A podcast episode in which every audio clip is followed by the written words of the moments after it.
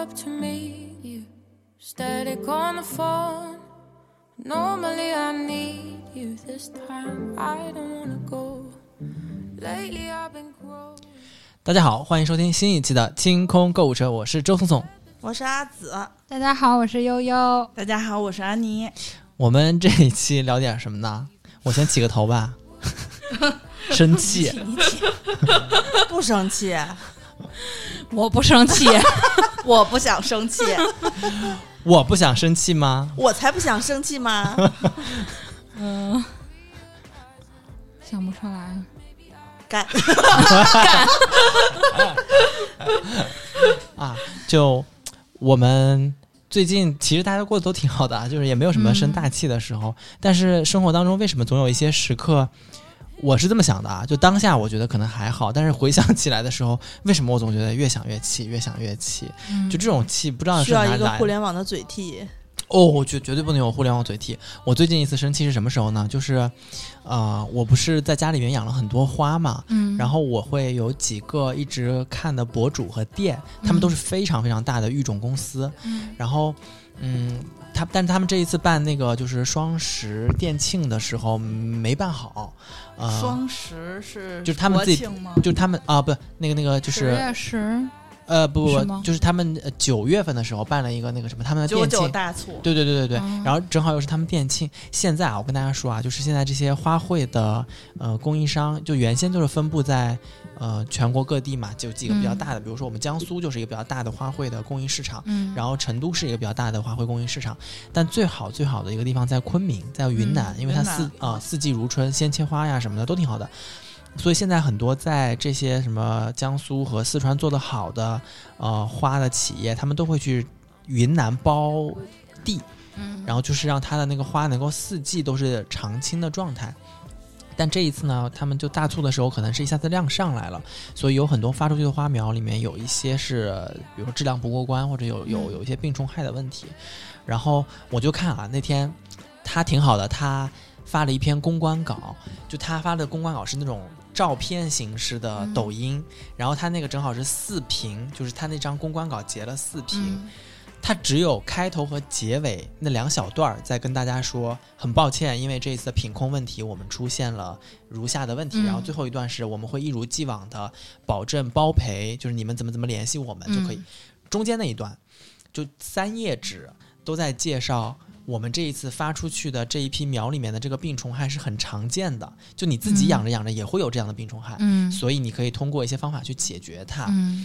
然后我就给他留了个言，我说我我首先我说我是你们的那个粉丝，同时我也是你们的消费者。嗯那嗯我没有收到这一次苗，但是我有一个建议，就是你这篇公关稿其实是为了说明你这一次的活动的问题的，嗯，但你四分之三的篇幅在介绍这是一个常见的病虫害，我觉得从就是广告或者公关的角度或者品牌的角度，我觉得这不是做的非常专业的一件事情啊。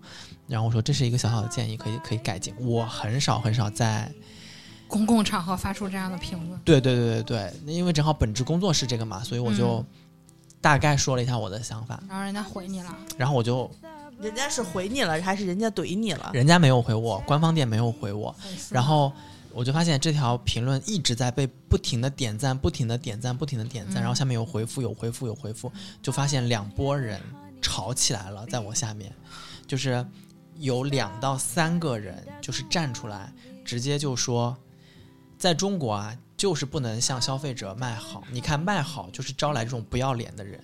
就是你都跟他赔了，他还在这边逼逼赖赖，然后就说你不是做品牌的吗？Dolce Gabbana 和那个什么什么呃辱华事件，嗯你怎么不去给别人建议啊、跑过来给我们一个民族企业建议，就一大堆。我操！然后然后就有一些不是他不生气了，然后开始了，然后就会，但但是大多数的就是粉丝都会在下面说，你看清楚别人说的话了吗？嗯人是为他好嗯提出了一些建议，而且我觉得说的很中肯。嗯然后他就说啊嗯、我不跟你们这些喷子说，你们都不懂，你们不知道做什么呃三农企业有多难，不不不不，在这边一点什么宽容都不给。就是他说他说他反正就是就这意思吧，就是说的很。我我当时在想说，我说哎呀，我要不要亲自下场撕一撕这些傻那什么？嗯后来我就在想说，对，傻。嗯 但后来我想明白了，就这件事情，就是我表达了我的观点，呃，即可，我不需要去看别人是如何看待我这件事情。嗯那我后来就把这关相关这一条，就是我在那一段时间把这一个账号相关的推送和提醒都关掉了，嗯，就不看。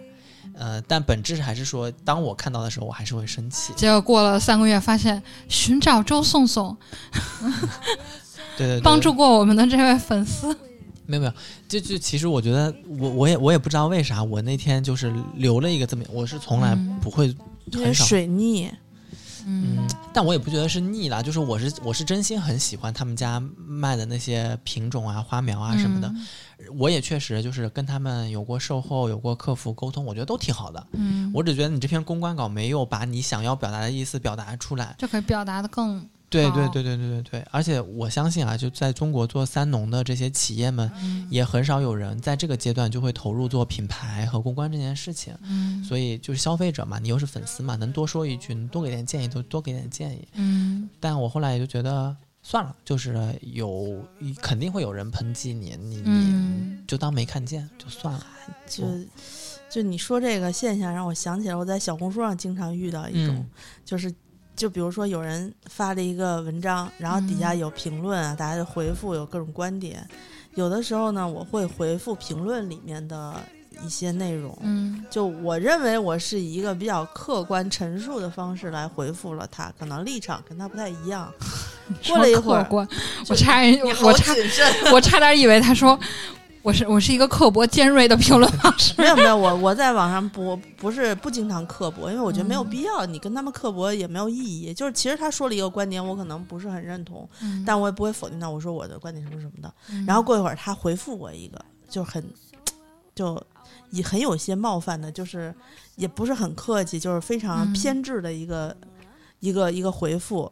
然后我我想回复他的时候，显示我已经被他拉黑了，是的，是的，然后我就一脑门子邪火 噌就窜上来我。上一次在闲鱼遇到那个人，就是哦，你们提醒我了，那些就是在那个底下给我评论喷我的人，嗯你点进去看他的账号全是私密账号。是的，是的嗯，，私密账号你号看不到他。对私私密账号有可能他就是小号，他有可能就是官方自己买的小号，或者他们公司哦挺真实的，不是，应该不是，应该不是。嗯或者说他就是把你拉黑了以后，然后评论你，那你就搜不到这个人，他就是一个私密小，就你想啊，这种人他的他心态就是常，常干这种事。对他的心态就是我要到处说人，但是嗯我不能让别人，因为你看到他的作品有一百三十多个，然后粉丝有几十个，就那种，然后我就想说，何必呢？就是，然后你看啊，凡是站在，我也不说站我的人就一定是好人，就凡是说话心平气和的，就说人也没这个意思啊，就没必要说成这样。你点进去看，大家都在发自己阳台上面养的花儿啊，这好那好啊，岁月静好 对对对对对对好几个赞我的那个阿姨都叫岁岁月静月静好，刀刀哥那个就是钓友里面也是，就是他们比如说发某一些鱼竿儿什么那些，就是底底下会有人吵说你这个价格跟你这个什么性能不匹配啊，但是可能说的不是这种专业的词汇，就比较的粗俗一点。然后呢，刀哥之前就说说，一般那种很耐心给给给陌生人讲解说啊，您这个杆儿可以配一个什么什么样的饵，可以找一些，比如比如比如北京周边哪些地方挺适合的。一般 我好担心阿紫又把那个短袖给 应该不能播吧？这个我我在跟宋说话的时候，一直眼睛在看，对，对一直在提醒你，你小心点。就然后刀哥一般那种账号点进去看，都是那种大哥拿着一个巨大的鱼，就是重会鱼货很很那个什么，就就是那个定妆定定鱼对，对对对对对，感觉就是很就是很朴实的钓鱼的人，然后有很多就那种真的是喷子，然后点进去就什么也没有。太太可怕了，这种人。我之前闲鱼那个不就很可气吗？我卖 PS，因为我买了一个 PS 四 Pro 就可以立着的，就是猫就不会经常在那个机器上踩吗？你 PS 四 Pro 都那么厉害了，你不会扬了个羊还没有过过吧？不是 PS 生气开始生气了，可以生气了，悠悠。我们在座的四位可都至少过了三次呢。我没有一次都没有，但关键是 PS 四 也不是我在玩儿，就是我连玩 Switch 都不太行，我我这方面就比较认命，我觉得我可能优势不在打游戏上。然后当时那个人他呃，我的 PS 四当时卖一千五，我觉得已经很便宜了。然后呢，四四不都应该三两三千吗？我记得是。对，但是因为当时我不是为了他回本儿，我只是觉得就是该出二手了，想换个新的。哦，对对对，然后因为不然两个机器要那么落着嘛，嗯。然后我就我就只是挂了一千五，然后当时那个人说哦，两个机器落着，然后那个然后那个机器不是那个那个人当时就说说你怎么卖，你他说我一千五卖的很贵，啊，他说你怎么卖这么贵？我说贵吗？我说我看人家都卖两三千，我是为了能让他赶快出手我才卖的一千五。然后他说那个啊，他他是他当时怎么说来着？大概意思就是说你还去看过别人家 PS 卖什么价格，你定这么便宜，是不是因为你这个就是就是不好东西？说你为什么要卖呀？我说因为我买了一个 PS Pro，就是这个有没没法用了，然后我就把它卖了。然后我就反应过来，这跟你有什么关系呢？对，然后上来？就说关你屁事。对，然后结果他就说：“他你可真有钱，你都 PS 四 Pro 都买了，你这个 PS 四还卖一千五，你应该白送给大家。”然后我就想骂你傻逼吧，他已经把我拉黑了，我这个你傻逼 发出去的时候就红了，你知道吗？然后刀哥从厨房回来，看见我整个人在沙发上，我操你妈，就急了。刀哥说：“怎么了？”刀哥说我来加个字儿，我说咸鱼，我说咸鱼上这些人怎么这么没有素质，太屌丝了吧？我后来我我我啊，你先说完。还有我姐妹推荐给我推，后来我的姐妹推荐给我另外一个平台，就是你就是直接交给工作人员寄卖，啊，就所有奢侈品，你就不用跟这些买家打交道了。对对，然后我就把包都放到那个平台上，哦就太傻逼了，简直是气加死！加个字儿，这个缘由是来自于今天悠悠推荐给了我们一个他跟小朋友玩的游戏，就 新起一个词儿，然后每个人往里面加一个字儿，然后就会变成不同的那个话术。对，结果结果通过这很逗个，的是，因为我侄女跟我玩的时候，就是小朋友的童言童语，大家会加到什么小，比如小蝴就蝴蝶、小蝴蝶、小粉蝴蝶小粉红蝴蝶。但是今天我跟成年的朋友们玩的时候，好有趣哦，这个游戏。我们我我说我我起的头是话筒，然后我们就接就是。大话筒、超大话筒、超大黑话筒，然后就接到什么，呃，最后最后的那个句子是用我不能用超大黑话筒吗？然后当阿紫，阿唱紫歌唱歌，我不能用超大黑话筒唱歌吗嗯？唱歌吗？然后然后到阿紫，对，阿紫直接把这个盖帽了，他就直接就这句话要加一个字嘛，大家都在想，就是我不能用什么什么，大大不了就加一个什么，我能不能用，对吧？对，阿阿紫说的是干，我不能用超大黑话筒唱歌吗？然后后面死了这个对前面，后面瞬间我就封神了，我后面所有的人都在就是宣泄情绪的价值，不管你加什么字，加上去都在骂人，对 就很有意思，对对，非常创新，加在了前面这个。这个游戏最好的地方就是在它刚开始的时候是非常看看起来不起眼的一个游戏，对，越往后特别适加越好合玩。特别适合三三五个人玩。是的，然后就是你想尽办法加字儿的时候，你就已经忘记了这是一个教学龄前儿童 学语文的一个游戏。是是，大家可以回去试一试，挺有意思的。嗯，对，就是这种莫名其妙遇到的，就是让人烦心或者生气的这个瞬间，我觉得有的时候真的是，哎，就你说不清楚，就是这个这个情绪它是咋上来的。就有一次，啊、我记得是干嘛呀？就是我我打了个车，然后呢，嗯我看那个车好像还有五分钟才拐过来，嗯然后我旁边正好有个巴黎贝甜，我说那我去嗯买个面包当上早饭吃。嗯好死不死，我去巴黎贝甜买东西的时候，那个姑娘，那我前面有一个人买了五个汉堡，然后那五个汉堡都是刚出炉的，然后那个收银的员的姑娘就在把她每一个汉堡用一个纸袋给它这样包起来，啊，我知道包。巨慢无比。然后我就眼看那个车到达，噔噔，然后开始倒计时两分半，这个就是《真爱至上》里面憨豆卖首饰的那个，对对对对对，对对 对。然后我就我我当时就在那个柜台上面，我说我说我车到了，我能嗯先、就我说您能稍微快一点吗？我我就扫个码就走了，我也不用嗯你给我包。然后那姑娘就特别不耐烦的，你说包面包的那个姑娘吗？对对对，她就斜眼看了我一眼，没搭理我，继续开始慢慢的包她的面包。然后我当时就把那个面包直接甩在起那个那个收银台上，我就走了。哦，应该这样做。对嗯，巴黎倍儿甜，怪不得开不下去了。嗯，都招的什么人呢？嗯，你现在是要为祖国母亲高歌一曲吗？没有，我我我想靠着椅背儿，我这够不着，这有点。嗯，锦绣河山美如画，祖国那个什么祖国锦绣跨郡嘛。不是沈腾那个循环呼吸唱法，循环式呼吸唱法。就这我当祖国山河美如画。只有这么长啊子。啊，就这样吧，没事，可以了啊。是是，安妮有没有什么遇到过这种？你现在应该经常遇到这样讨厌的事情吧？嗯，毕竟你活跃在各大社交媒体平台。是我经常暴怒，就是前两天，就我最近一次暴怒，连续两天暴怒。我们给这期主题 定的是我不会一会儿还要再讲一遍我在地铁的事儿吧？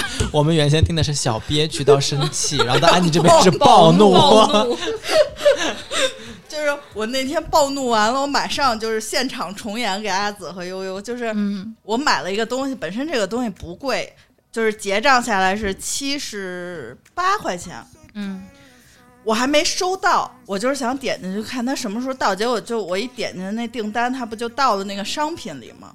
然后我发现它便宜了二十块钱，嗯，就本身它七十八块钱的东西，我还用了券儿，它现在是六十二块钱，然后当场就暴怒。我想这不这就跟我买七百八的东西，它一下变成了六百二，那就差一百多块钱，我就嗯一下就那不就是有二三十日内保价的这个贵赔吗？因为我知道它是可以赔的，啊，所以我就去找他，因为我还没收到那个东西，我就去嗯找那客服，然后那客服就说，呃，不退产，就是他给了我一段，还是人工客服，就给了我一段说什么呃限时折扣什么这那，就这什么都不赔。嗯然后我就想说，要搁我平时，我可能就觉得嗯算了，但是其实我心里知道他是能赔的。然后我就是去扒拉了两下评论，然后评论底下就是说，嗯，我刚买他就他就降价了，然后怎么怎么怎么着，然后那底下就有一个留言就说啊什么带来了您不好的体验，什么嗯怎么给您退差差差价，然后那个人就追评了，那个给我退了多少钱差价，然后我就拿着那截图去找他，我说这个你退了，你就得退给我。嗯然后他就又给我来了一遍话，然后当时火腾就起来了。我说这个你退了，然后他就说啊，说亲亲这个限时优惠是不退。我说你这个不是限时优惠，你这就是领券儿。嗯然后我就直接点了八八 VIP 的那个客服，嗯，然后我就跟小二一顿暴怒，我说你看他跟我说的话，然后叭叭叭叭，然后他就说。他不是可以帮你申请投诉吗？嗯然后我就他后来我才知道，这个投诉你只可以申请一次，你申请完了之后，呃，就是在淘宝的那个系统里，他要要求商家去处理这个投诉多嗯多少个小时之内，然后他们就去处理了，处理他给了一段话，就说说会给您退差价，然后是先先那个店的店员先找我说说那个您再下一单，就是现在下一单不付款，然后根据这个差价给我退。然后我当时还截图，我说好，然后我就把那图截给他，我还问他是不是退这么多钱，然后他说是，他说您先去确认一下那个淘宝后台咱们商量的那个结果，然后我一点确认，他就撤销这个投诉了，这投诉只能一次，然后他有开始给我给我算说啊，这个这个这个这个这个不能，呃，就是没有差价，最后给您算下来一共退您四块六毛二。当时我又暴怒了，然后我说我说你确定吗？你刚才是怎么说的？然后我说你刚才可说的是我这代付款和我这原订单，你给我退差价。嗯然后我马上他说他说对，又给我说了一遍那个哪个不算哪个不算哪个不算。我说就算这个不二十块钱不算，你这个优惠券你也应该把优惠券的钱退给我。然后后来他就说，然后他就没说话，然后我就说，我说你要是这样的话，我就去找那个八八，我就再去找客服申诉。然后结果我发现他点不进那个嗯入口了，就没有再次申诉，就是因为同一原因你不许再次申诉。嗯然后我又暴怒了，我就去找爸爸，因为我有淘宝小二电话，然后我就直接给他们小二电话打电话，我说我说刚才那个就是给我处理的那个人的工号，你给我找一下，然后我说我要你给我找他的上级，我要投诉他。其实我那天上班什么都没干，光投诉。然后然后那个人就说说啊，说我再给你说您别生气，生气多伤伤身呀，说那个别着急，说我再给你开那个，他又给我开了一遍。入口就他还可以再次给你开后台的入口，嗯然后我就又写了一遍我的要求，然后我就想说，我说他应该还会骗我说再让我撤销，因为嗯我再撤销他又不能再给我开入口了。然后我就说，我说你们这么大的店，你要是不给我退，我就拿着这个截图去发小红书。嗯然后他说：“亲亲，您别着急，我去给您那个申请一下上级领导什么特殊需求。”然后我心说，我还不知道你们是什么样，就是因为我威胁到你了，就我明知道你是可以退的，因为你这个就是符合保价的这个条件。嗯，我只是平时就如果如果不是我，就是我普通人说申诉了一次，那他可能关闭了那个入口，他可能就吃了这四块六毛五的亏了。嗯然后就是因为我比较强硬，所以你才给我退了这二十块钱差价。嗯然后我就给写了一个差评，巨生气！我不光写一差评，我还写一追评，把所有截图都放上去了。嗯，然后他就。就是因为你写的字儿越多，然后你放的图片越多，它就越往前放。然后过了，呃、精选评论，对对，就是就是它不是可以点一个三角吗？就是是写那个有用。你知道吗？我在大众点评，但凡吃到好吃的和我觉得意料之中的餐厅，我不会写评价。差评一定写小但作文。凡但凡我要评价的所有的米其林餐厅，都是我吃完了过后，我觉得我操，这他妈什么玩意儿？嗯然后我但凡写成这个样子，全是钉钉，您的评评论已经被推选为精选评论，然后点进去就在置顶。然后所有的餐厅都给我打电话说，你能不能把那个撤销掉？我说你没有看见很多用户都在下面说说的太到位了，我去嗯吃完了也是这个样子的吗？嗯，我说你难道就不应该自己反省一下吗？省一下，改进一下吗。他说好的，然后他挂完电话给我拿公司的账号给我那个回复了一下，嗯他罗列了从一九年到现在他们拿过的所有业内的奖项。有什么用啊？然后他说你这个不是是不是吃这素菜的这个？啊，不是不是，好多家都这样好多家都这样，这样啊，好多家都这样。都会这样。那你还能再回复他吗？我为什么要回复他？我你就放在那儿，因为 我后续就是发现我本来想说，你回复他，我在哪年哪年吃过哪些米其林餐厅，没有给差评的，他们有多好吃。就就反正我觉得这种生气真的是让人莫名。但是刚才安妮说的有一句，就是客服说的话会让我更生气，说您别生气，生气伤身。这个时候我一般就说，你他妈知道我身体重要，你少气我行吗？那这个算好的还是人工的？对对你没看现在 AI 那个打电话过去说：“喂，先生您好，我们是中国移动，要收集一下你的信息。”说。嗯你不会是机器人吧？哈哈哈，怎么会呢？对对对，现在都当然就是真人跟你说，请您就再报一下您的手机号吧。说我还是觉得你像机器人，哈哈哈，怎么会呢？对对对对对对对，你比这个好多了吧？那个 是它是一对一的嘛，就是八八那个，就是你升级上，嗯主要是因为我们有小二的客小二的电话，就可以查到那个，嗯就是如果是普通消费者，那那可能就是就是。你就会吃，一定会吃这哑巴亏。就是甚至他跟你说我这个不退，这个不退，就是他你觉得他说的有道理，你就不跟他退。真的，这可能是二十块钱的小钱。那如果是大件儿呢？你你从小的就不据理力争。我觉得我的标签在淘宝上一定是这个人特别讨，是个就是特别事儿什么的。就是因为我好几次都是因为这个事儿，就是小二给我打电话说说啊，这个海外的这个运费是呃我们给您出，说嗯不用您出，这个店家不给出。我说不行，就是他们干错事儿，必须得让他们赔，不能让你、你要给我赔我不认，我就是 必须得让他给我赔，就不管这个钱，就是。我不是说这个钱你出了这个事儿就结束了，必须得是谁干错了事儿，你谁给我出这个钱。是，的。耿直，那个，哎呀，淘宝里面有一种我特别生气的客服，就是他是一开始是机器人儿，然后呢，比如我选了人工客服，他就比如转换成啊、小花小草来为你服务，然后换成人工客服以后，经常是比如我问他，我说你这个，比如说呃两叉 L 的胸围是多少啊？他说这个我们没有详细的尺寸，而且是巴塔哥尼亚。嗯，我不懂这个牌子就没有尺码表。然后呢，我说那你能不能帮我确认一下？就我想给刀哥买嘛，我说这个胸围能不能穿？他说亲，这个我们也不能确定。然后呢，他说我们有一个同事多高多重，他能穿，那有什么用啊？你给我这个参考有什么用呢？然后呢，然后关键是你，我很客气，我说没关系，那我再看看。他说好的，谢谢您。没有解答完我的问题，过一会儿给我发了一个亲，看到您还没有下单，请您赶快下啊单。喜欢我们的产品，自动触发。就但你你你就能不能把你没有解答清楚问题的客户把这自动触触发关了。哦，就他们没有尺码表，是因为他们是外包的，对他们是外包的客服，而且那个点就是他们没有分中国线和外国线，而中国线中国本身的定码的那个呃尺寸和外国的是不一样的，然后他们嗯。是统一标的国外的号，嗯，但没有对应国内的那个尺码。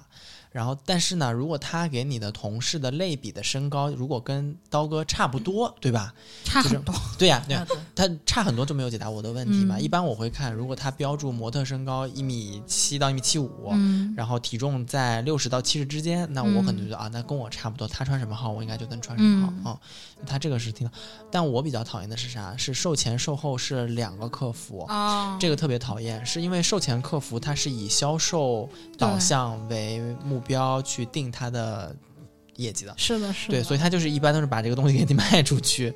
我就再见了。对我，我非常非常，就我这次买，呃不是年初买那个智能马桶盖的时候，我就遇到了哦，这个。我发现家用售电器后都是经常会这样，售后一般很多都是厂家什么的，然后售前是卖负责卖东西的，比如什么洗衣机，就是烘干机、智能马桶、空调，特别爱发生这种然后我就问他，我说我说我们家马桶可没有分中水和饮用水，嗯要不要买一个多分头的那个转换头？嗯就是要我软化什么？不是不是，我应该我应该接中水的，因为马桶那边只有中水嘛，啊就是冲马桶那个。我说我这个智能马桶还至少要需要就是淋浴啊，就可饮用的水应该是分一个头出来的，它应该是重新接一根管进来，所以要有个三分器。然后我说需不需要？他说不需要。我说那你们这个马桶是自带过滤的这个功能吗？嗯他说是啊，他说他说他没说，他说呃不需要装，不需要安装那个分分分流的什么的。好，然后他说那我说我把我家马桶现在的尺寸告诉你，我说需不需要再加一个调节坐垫高度的那个东西？嗯他说啊是需要的呢，最好是备着。然后我就花两百多买了一个那个东西，结果上门安装的师傅跟我说，你们家这是中水马桶，不能直接做坐便器的那个冲洗的那个嗯嗯他说，而且你们家这个马桶尺寸刚好就是标准尺寸，不需要这个这个东西。嗯我说，哎，我说我当时量的时候也不需要这个东西，但是他跟我说是需要的。嗯，他说，哎呀，他说售前的这个客服他不懂，对，然后他他就是把这个套餐给你卖出去了，你要听我的。嗯然后我就因为来回来让师傅上了两次门过后，我那个马桶盖本来应该二月份装完的，到了嗯四月份才装完。我之前看那个投影仪，就是啊、我看那个叫吉米那个牌子，啊然后我在线上店问所有的客服，就是我问他的问题，就是就给我感觉和厂家解答非常不一样。因为我家卧室不是我的床床尾对面就是那个小抽屉柜那面墙是一一面灰色的墙，我就想知道，如果我不买幕布。这个灰色的这个这个颜色是不是，比如在我关灯晚上拉着窗帘这种黑的情况下，它是不是其实也能凑合看？就它能跟白墙差多少？然后呢，售前的那个客服跟我说，啊，说您这个灰墙太灰了，您需要买那个，就是从上面啊，下来那种幕布。他说你得买这个。但是我考虑的就是说，我这个幕布在这看电影儿，就不管我几个小时，我就得老来回这样升升降它。然后呢，首先呢，我是不是得打在墙上或就是顶儿或者墙面儿上，我得打眼儿吧。然后如果这个幕布下来，猫是不是会抓它？我其实是希望就是对面什么都没有，就是直接打在墙上凑合看。他又说这个颜色清晰度就呃会不好，然后我想说我看蜡笔小新，我要什么就那么精致的清晰度啊？然后后来呢，有一天我在那个西直门那个叫什么凯凯德茂吃饭的时候，我发现他楼下一层有一家吉米的那个线下体验店。然后我就拿着我家卧室那照片，我就过去看。我说：“您好，我想问一下，我们家这个墙，就是我就想投在这个墙上，需不需要买幕布？”他说：“其实如果你在晚上关灯的情况下看，这个跟白墙没区别。但是如果你在白天拉着窗帘看，你这个灰墙会比白墙要暗很多。嗯那对于我的用途，我白天在在在公司上班，我肯定摸鱼用电脑看，我不用在家看投影啊。然后呢，我就说，我说哦，我说可是客服跟我说我一我需要买那个幕布，他就说哦，你不用听他们的，就是他建议你买幕布，可能他觉得那个颜色会更好，但其实你晚上看这两个没有差。嗯，然后我说好呀好呀，就我感觉淘宝上的那种客服很多都是那种就是一个剧本的话术，你知道吗？他都不会动脑子思考你的你想要的到底是什么。都是兼职，嗯，然后按小时收费，一个人兼三个店的客服。对他们就是，因为我们就是看我看，因为之前有打过说那个我们什么智能客服什么这样的，然后我会发现那个他们是一个人可能电脑上挂着三四个店，然后还有淘宝、京东，甚至拼多多和抖音同时挂着，然后他就是哪个来进线了，然后哪个就赶紧回复。其实他只有一套话术本，他也没见过产品。啊，他们甚至就是没有见过这个东西，尤其像衣服什么的，他不他他上新品了，他不可能寄到你客服手里给你培训，嗯。其实就是给你一套尺码，然后给你一个，甚至就是就是没有经过什么布料啊什么这那，嗯。这衣服怎么水洗？因为你有时候问他那问题，这衣服能洗吗？嗯我发现他们统一的回复就是不要，就是什么按照机洗洗标洗，不要啊机洗、啊手洗或者送出去干洗。我会发现嗯等你收到了，你发现这衣服完全就是你一摸就知道，它洗衣机再怎么洗，这衣服也不会烂。嗯就是他们完全就是为了不出错，然后所以，因为你一旦出错了，你抓到他这个截图，你是可以去告他的。是的。我想到一个更生气的，就是前阵子那个小蜜电单车，你们你们你们知道吗？我没骑，我没骑过共。就是我以前很很爱骑，但是他有一天突然改了那个，就是它的停车范围，就这个车中间消失过一段儿，然后之前还改过一次停车范围，就比如以前它可能北京五环内都可以骑，后来变成二环内可以骑，再后来就变成了二环内只有一个小区域可以骑。然后呢，我每次比如扫码的时候，我都会认真看一下它停车区域。有一天晚上呢，我跟刀哥骑自行车回家，我看我路上看见那个车，我说：“哎，我说这个我可以扫一下，这个骑回家很方便。”我点开看了它的那个停车区域，就是跟我之前每天骑到家的是一样的，没有变化。然后结果呢，我刚骑上这个车，我已经扫完码了，它已经开始计费了，我骑出去十米都没有。就是它这个车超出范围，它就是电力自己会消失，这车你就不能骑了。然后大概从我意识到它开始没劲儿，这个车有十米，然后晃出去十米，这就相当二十米吧，等于我就从扫完车一共就骑了这么几步路，然后这个车就已经是他说我超出行驶范围，但实际上我当时我当时就截图了，我的车离他的那个边界差很远，就差出去两个环吧。然后呢，我点原地还车，这个车也不能还，我得把车推回回，我把车推回到我骑车的那个地方，他也说我超出行驶范围，不能还车。然后如果超出行驶范围，非要还车要收五十块钱的调度费。但是我当时着急回家，我就走了。可是我就一晚上都在生气，然后第二天我就打他的客服，我说你们这个这生意想不想干了？然后我就把昨天晚上这个事儿跟他说了，我说我说你先把钱退给我，然后咱咱们再掰扯，你耽了耽误了我多少时间？然后这个客服说啊，亲，您下次那个骑之前先看一下我们这个地图。我说我他妈看了好吗？我都截图了，你要看吗？你把你邮箱给我，还是你把你微信号给我发给你？我说是你们产品自己有问题。我说你中间耽误我事儿，我大晚上在这推车玩儿，然后我为什么我从这地儿能扫，我不能在这地儿还车呢？我说你给我解释解释，就是不管你我骑到哪儿了，为什么我在这地儿能扫车，我不能还车？就你能在我在我能在这扫车，就说明一定有人在这还完这个车了。我说你给我解释解释为什么？然后他说啊，亲，那可能是技术上的问题。我说是不是技术上的问题？你先去查明白，你再过来跟我这说话。他说好的，他说我去核实一下，真抱歉给您带来不好的体验。我说你知道就好，我就挂了，给退钱了吗？退了。但是很生气，我大夜里，我操，你知道那电动车没有电的时候有多沉吗？我在这儿啊，就推着它回去。又沉又尴尬。我在网上经常看的，因为我不骑那个支付宝那个共享单车，就是我只骑美团。哈罗，呃，对，我不骑嗯哈罗，我只骑美团。然后呢，他们说哈罗有一个特别大的问题，就是嗯哈罗经常还不了车，美就是要团现在也还不了了，美团小绿也现在是还不了，美团是要求你一定要停在它那个划线的那个里头，还要扫码还。啊呃不，那你得别骑它那种新车。那你有时候，反正像我有我挑呀挑办法选择，你有机会挑。你像我们有时候没机啊会挑。我比较喜欢骑哈罗，第二是小绿小黄并列吧。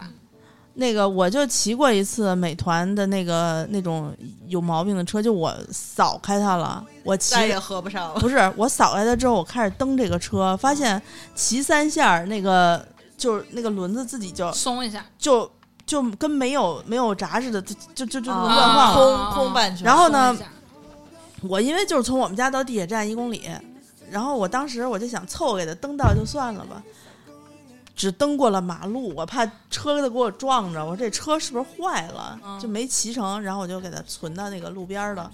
存了之后，我还车的时候，我就就给它关了嘛，我打开看有没有关锁成功，打开我才发现就没开开这个锁，就是它锁哦锁开开了，但是呢，实际没开，实际上我那个界面上没开，所以它嗯一直试图要给我把锁关上。哦，它是那种自动锁，哦就是一般如果你用那种呃蓝牙开锁的话，特别容易赶上这样的车。所以你们开车的时候，就把那车开开的时候要看好了，两边都同时开始，就是这边也开了，那边也开始显示你开的才行，我你们特别危险。我之前骑小蓝，我遇到了一辆很不好骑的小蓝。那辆小蓝它应该是一辆故障车，但是没有人报它是故障，所以它还可以正常开锁，就是它外观看起来是正常的。可是我骑上以后，它的车把和车轮中间那根棍儿是断的，就是我你你能想象吗？就是我拧拧车把，那个轮儿永远是直着骑，而且它。它会扭，但是它扭跟我的车把不一样，也就是说，我基本上一直是在这样骑车。但是当时因为我从我扫车到我公司很近，就几百米，就是是我的技术能驾驭的。可是我当时骑的时候，我就一直在想，真的是不能说人。你记不记得上次咱们录节目，我说阿紫骑车是吴桥学的，但是当时我拿着背着电脑骑着那个车，我就真的是吴桥杂技的状态，我真的是不能说人。我骑过一个车把歪，对我 我我骑过一我就就个一直就是这。样。我骑过一个车把完全歪了的车，然后让我想起了以前我碰到一个就是眼睛是斜眼儿的人，共享单车真的让我们反思很多做人的道理。不是，当时因为特别二十多年以前，我我们那个办一个活动，然后现场来了粉丝，他其中有一个斜眼儿的粉丝，嗯就我没发现他是斜眼睛的，然后我们同事发现了，悄悄的跟我说说，哎，你看他是眼睛是斜的。嗯，我说眼睛是斜的怎样？他他就跟我学，他说你待会儿他过来你就能看他他看你是这么看的，斜着看你，然后走路是斜着就是这么走。然后后来我就观察了一下，还真的是，就是他冲你打招呼之后，他就是斜着冲你过来的。哦，然后我那天骑的那个车就是这样，它车把是歪的，车轱辘是正的。哦我要想让它就是车把正了的话，它就要拐弯儿。得你得这么骑，对，我就这么歪着拧着骑，拧着骑，大概也就两公里嘛，嗯哎，不到一公里，两公里我也不敢了，就骑了一公里，然后就到了。到了之后呢，我还赶上过两回这车，嗯就是我给他点了报修之后，你那种时候，你把那个车把顶在马路牙子上，你拧一下，它会正的。对我我以前拧过，但是那不都上来了吗？就懒得下去了 啊。然后我我我就给他报报修了，报修之后他好像也没有拉走，嗯，他可能又被人骑过来了。然后下一一次我扫门出来又碰见他了，然后又骑回去了。我说这破车到现在还没有人修，我只有在超市推那个车的时候，才会推到那种三个轮子有一个哦轮子是斜着的，或者四个轮子不是在一个方向。对，在超市能推到一辆好推的车，那真是真的。今天不知道交什么好运了。哦，啊，我经常碰到那种，比如在那种就是土一点的超市，比如物美或者美廉美，它的车不是有人管理吗？就是我比较爱去那样的超市，因为一般大叔都会跟我就是看见我说：“姑娘，你拿这车，这车好推。”然后我就会很开心拿大叔给我的车。但是有的那种，你像山姆或者河马，他们车就自己放在那儿，没有人管，然后我就无法判断，我就经常在那儿晃来晃去，这个车好不好推什么的。原来原来你们在这晃来还晃那车，我每次就是随机，就出就是因为你得从那把它拉出来嘛，嗯，拉出来这就不好过程中如果不好的话，我就放回去。但一般我不放，就是难难推的话，我妈在前帮我拉着。啊，就他们俩，他们俩岁数大了，想想要一个拐杖类的东西。嗯，我说你累不累，想不想推车？他们有时候累了的话，啊就想靠着车。就想推那车，有嗯时候不想推，他们就说不想推的时候，他们就在前面扶着那个车。嗯。其实那个时候车更沉，所以你要推车，然后还要 推着家长，对，是，嗯。嗯，我跟生气没有没有关系啊，就是我回北京过后嘛，嗯就有几次我打电话的时候，就是收到客服都有恍若隔世的感觉，嗯。因为在北京，比如说你打联通或者移动是北京的做客服坐席接你的电话，但我在深圳的时候打呢，就是当地的骗子口音，当地的南方的，就是坐席接你的电话，尤其是像这种，或者是给家里办个网，都是打长城或者是电信宽带，对吧？你说在深圳的时候吗？深圳也是电信嘛，电信和移动嘛。然后你打去呢，其实号码还是差不多的号码，但每次接起来的时候，我回了北京过后，就这几次接起来一听，哇，这北京的口音，才想起来说，哦，对对对，当就是一年前是没在北京的。然后包括打电话到银行也是，嗯就在深圳的时候打过去都是那个，就是说话慢条斯理的，咋咋咋咋跟你说。然后这次去北京银行办那个业务的时候，发现啊，快，对 对对，快到你听不懂。对，快到听不懂。嗯，我还有一个比较生气的点是，就是有些人低素质，但他不自知。你不会又是要要让我讲我的地铁的事件吧？不是，我觉得你那个还算好吧，就是。哎，就我们那个小区里面呢，有很多孩子，他下学的时候，家长可能还在上班，所以他一般会找一个阿姨呀，或者是家里老人去接。嗯我有一次回来的时候，在等电梯的时候，我们我们家就是只有两个电梯上去，嗯然后每一户只有四个四个门啊。然后上楼的时候，有一个姑娘就长得就膀大腰圆，但是就是就是小姑娘吧，就那么小，穿个裙子，拿着飞盘，就一直在砸他那个、嗯接他那个人，就是一一边砸一边就是那种。骂呀，就是哭啊，但是因为我带着那个徐志奇你在狐狸精，啊，所有人都好讨厌我。不是不是这是我的命运，我了解。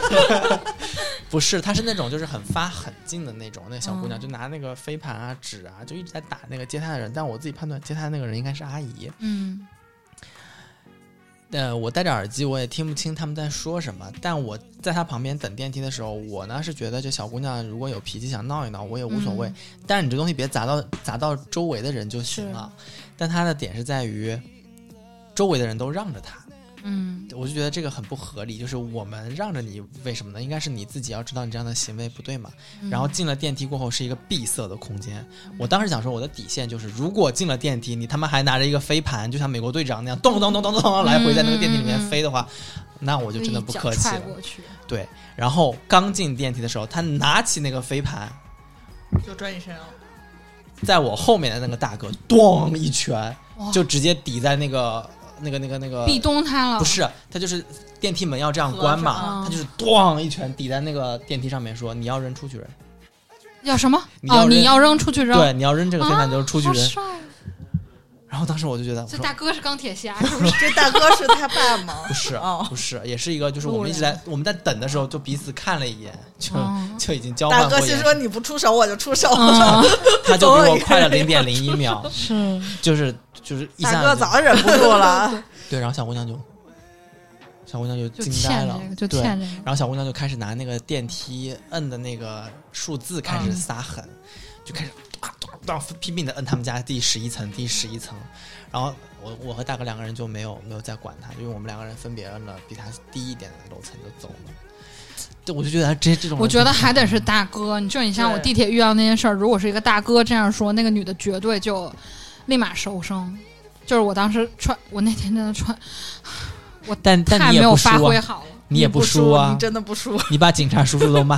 是那天我被警察呲儿了，哎，北京的警察真是 就是特别有意思。嗯就是那天我要去国博，我预约了，就是但是天安门从那天开始就要预约。就是新闻其实前一天第一天的时候新闻没说你得预约，嗯，就是第二天新闻就就有说你要到天安门广场就得预约，啊，一直要预约啊，现最近都要，就是你去看花篮，因为他前一天新闻演是首钢员工连夜把花果篮放在了天安门广场上，大家都赶紧对，它是一个果篮，叫就叫花果篮它。就长那样，长对就长得像花果篮篮。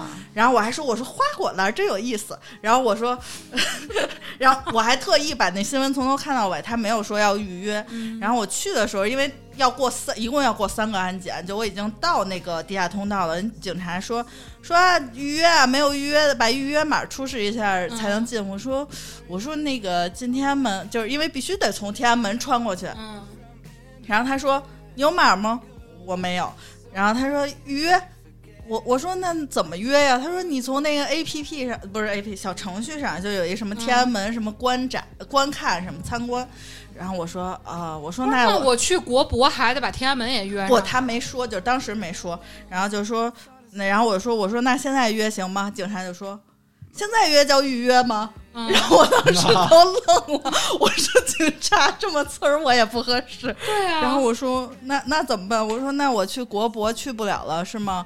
然后他说啊国博约了吗？我说约了。他说把码拿出来。我说嗯这儿呢。为什么这么凶啊？可能是那一天，因为是前一天新闻播了，嗯第二天很多人去，新闻没有说约，然后可能很多人都没约。对对对，因为从那天之后的所有新闻都说要预约。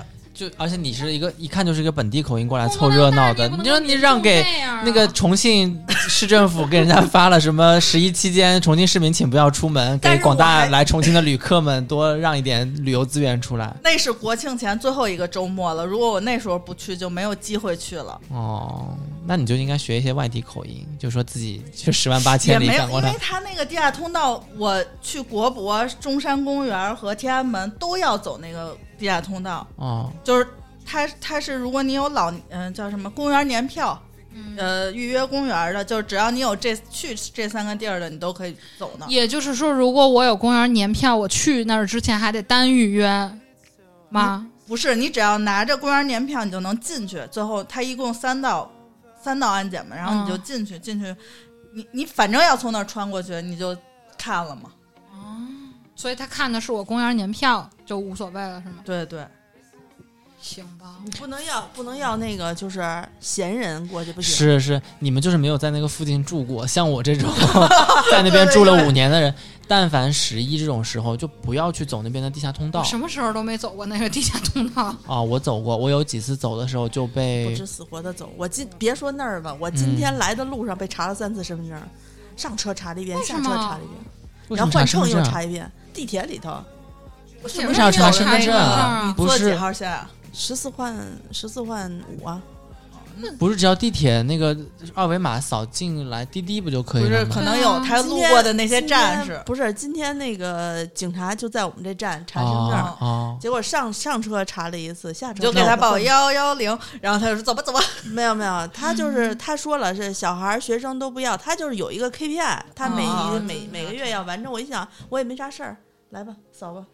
啊，我之前是有一次在那个天安门那附近骑车，就是从我爸家骑回家。我跟刀哥说要晚上骑行，然后就一堆人从那儿骑过去，然后警察叔叔就挨个要拦身份证，然后我跟刀哥就一前一后嘛，就刀哥在我后面，然后我刚要说我说我的事，警察叔叔说你你过你过，然后我说嗯，然后我就过了，然后把刀哥拦住问他。我说为什么我放出来了？我也不懂。你口音重对，对你第一个说，我就说了一个我的事，啊，口然后重。就是就一般他一听他就知道你是北京的是，好吧？而且看样子就是你这人善不善，人家警察看多少人了，扫你一那为眼就知道什么那天在婚西东口的警察对我那样的态度？拜托你都已经指着鼻子跳起来骂人家了，那这不得问一问呀？装也得装出来呀。要不我再讲一遍我这个事儿吧，要不啊听众会不知道。你发生了什么呀？就是说那天呢，我每就是刀哥不是在五号线更北边的站嘛，然后我每天下班比刀哥早，我会在呃，就我那站回音街南口那站，就是它有一个拐角很长的一个椅子，我会在那儿等刀哥下班一起回家。是在地铁站里面是吗？在对地铁站里面，就是快要上车的那个位置，哦就就是开门上车的那个位置。那在国外那个地方都是有街头表演艺术家啊，然后就是环境很帽子好戏法，对对，就很好啊。那种我能接受啊，但是我旁边有一个女的，她用我听不出来她是哪儿的话，反正就是外地话，很大声，非常大声，打了我坐那四十分钟吧，他打了四十分钟，嗯然后呢，嗯。我给别人讲述这个故事的时候，有很多人提出了非常不好的建议，说：“那你干嘛不去别的地儿等？”嗯我是就我觉得我坐在这儿等地铁是我的个人选择，这是一个公共场所，难道不是应该他小声吗？嗯跟我坐在哪儿等地铁有什么关系呢？嗯，前提是悠悠对于音量的包容度其实是 OK 的，因为他也是那种以前蹦迪啊 啥跑吧，他那个人打打电话的声音大概是这样，啊，喂，我跟你说啊，就是这种的声音，啊，那我在懂了站台里那我懂了四十分钟，高频对而且是那种。我我我知道这种声音叫什么，叫双休日早上八点邻居装修，而且他这个电钻是钻在了哦承重墙上面的那个声音。就是你的脑我跟我跟警察对 battle 的时候，我说的就是，我说你们家能你能接受听四十分钟装修声吗？对，因为有些装修它不在承重墙，比如说我切一个桌角，噌就对过去了。对对对，但在承重墙上打钉这件事情，我真的。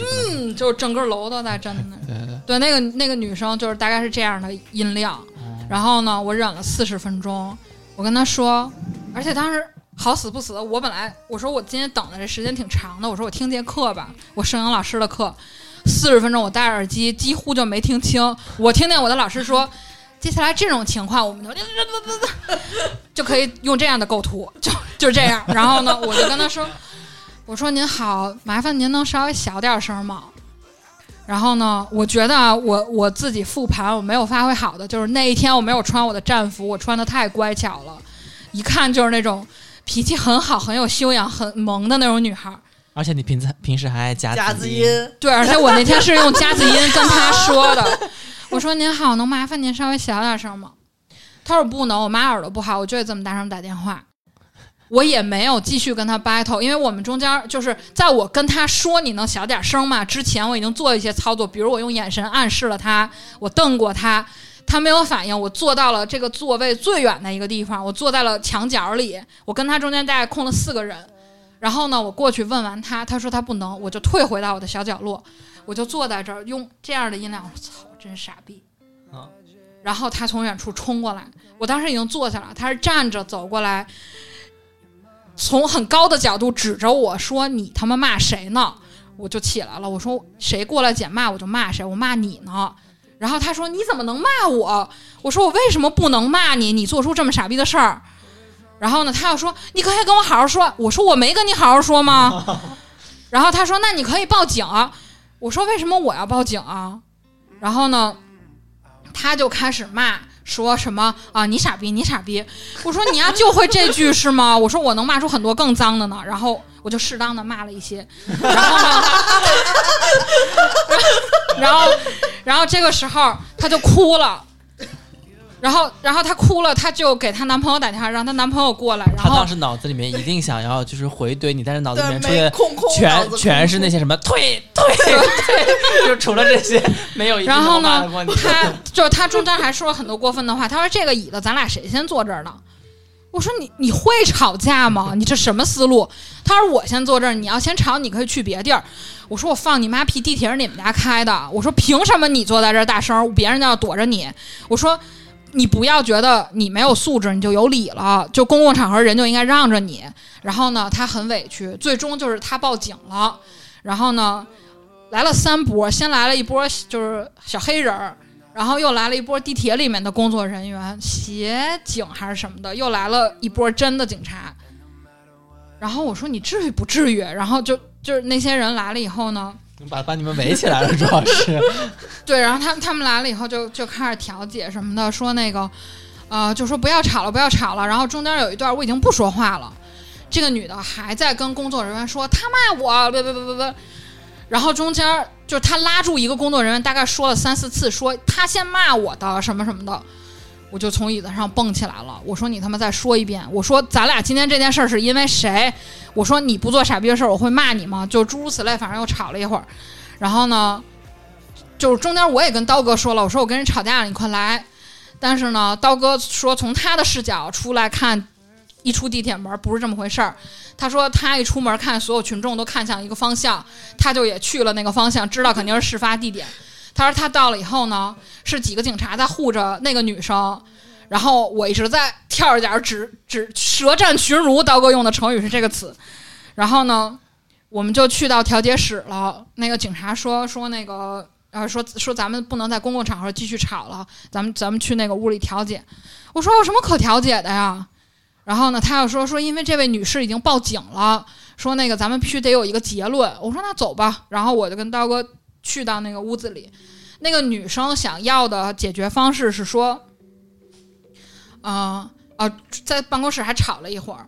她说她妈耳朵不好，她跟民警，她跟警察这么说，她说我妈耳朵不好，我只能这么大声打电话。我说你妈是今天第一天耳朵不好吗？我说大家都有妈，你不要拿妈说事儿好吗？我说你是今天第一天给你妈打电话吗？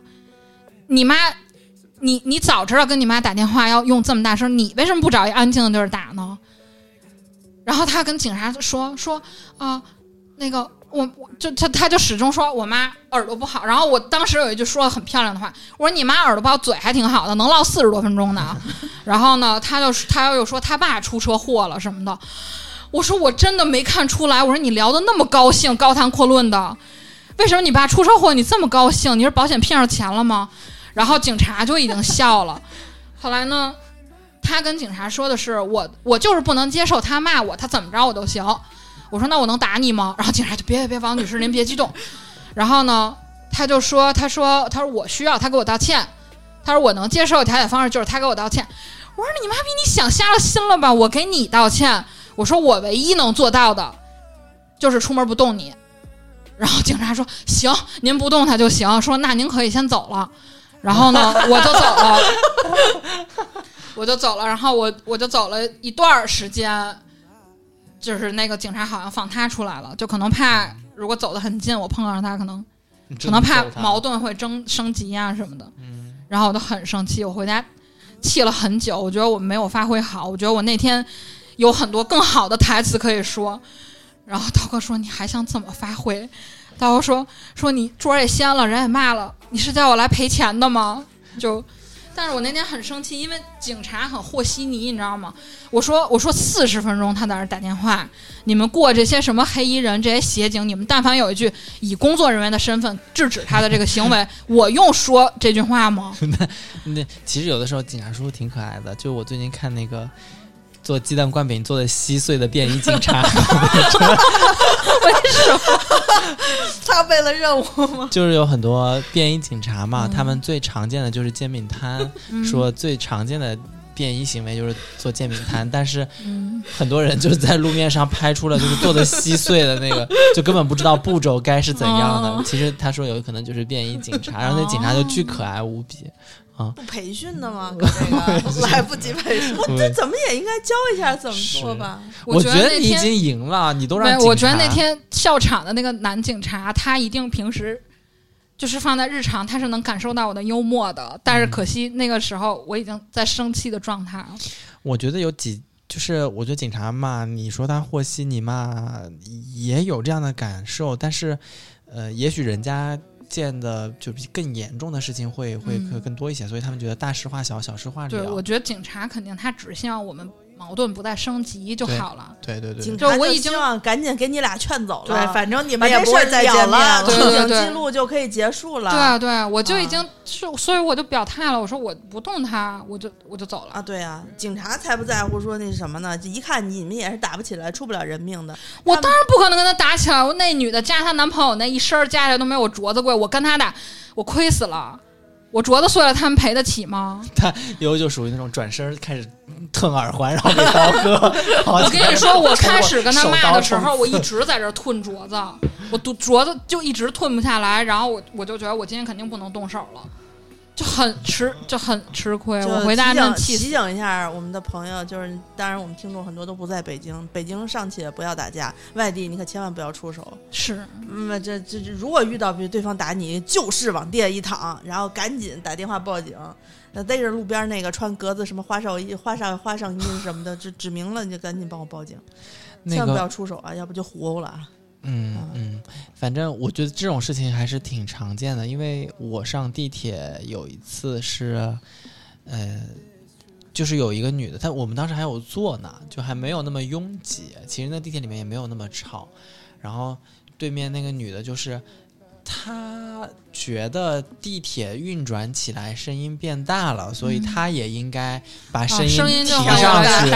然后他开的还是公放，他顺势把公放的声音调到了最大，然后开始哇啦哇啦哇啦开始开始讲有，四十分钟吗？没有四十分钟，但是他就是打起来，也会全程。他打起来十秒钟，我跟坐在他对面的两个人对视了一下，然后我就说我说傻逼，戴着口罩说的傻逼，但这个傻逼是属于嗯。既轻声细语又掷地有声的，让他嗯听到了，然后他就。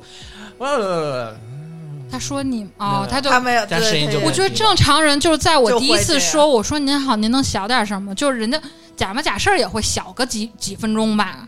嗯，然后那个女的很横，说我小不了，我操，我就急了，真忍不了。就我觉得我天天坐地铁，从我穷了以后不打车了，我真的每天坐地铁。就我觉得我在地铁上见到的不文明行为很多，但是一般情况下，就你有的人就你看人家一眼，人家就啊啊就我就收了。嗯有的时候可能就是，比如身边人，就可能他周围有人这样了一下，人家就就啊寒碜我呢，我就收了。这个这位这位女士就是不知道寒碜，然后反以为荣的那种。嗯，而且好像真的有一条规定，叫在公共场合不要大声喧哗啊，这咱们从小警察上学的时候就学过呀，从小老师不都教育不用公共场合，这家训就有吧？你这大马路上小点声说话，然后警察也跟他说了，说是你先违背这个在先的。然后他中间又强调一次，让我给他道歉。然后警察说道歉是没有必要的，嗯就是如果这样道歉，你也得先给人家道歉，是你先错。嗯然后那个女的就就就说就说那那他骂我怎么算？然后我我就我就我说我替警察叔叔说一句，我说你先欠骂的，你找骂的，我才骂的你。嗯然后呢，那个警察就说说说咱别激动，我我说我已经不激动了，我我说我就只能。我我就我就说我说肯定我不可能能给他道歉，我说我的解决方式就是我能保证出门不动他，就这么简单。嗯然后警察是就说说行，那您嗯您先走吧。然后我说成，然后我都已经快要下到那个就是准备要下电梯下回坐地铁的那个地儿，他的调解室在就办公室里在在楼上。然后我发现那个警察还在门缝那儿就目测我，确实走了，走了吗？确实在门。口等着。对，然后就 叫那个人旮旯里头等着人踹我操！我打，就因为如果你们打打起来的话，他那个案件处理的就是更麻烦啊，就肯定得带回去，然后就做笔录那么一圈麻烦事儿。肯定不会动手的。那时候警察叔叔态度就不会那么好了。嗯，来，给我蹲这儿，手都给我趴起来。对，哦，哎呀，我觉得这种事情很难避免吧？就你人在就我觉得大部分的不文明行为，我一直都是忍气吞声的状态，嗯但是四十分钟真的有点过分了。嗯我全程从天坛坐到汇金西街都才二十分钟，嗯打了四十分钟，真的是有点。啊，我我还有一次生气的点，哎，就也很奇怪了，就是我有一次上楼梯，然后看见快递。他不是推了好大一车快递上来嘛？他要拿那个小车把那个电梯给给怼上，不让他关门。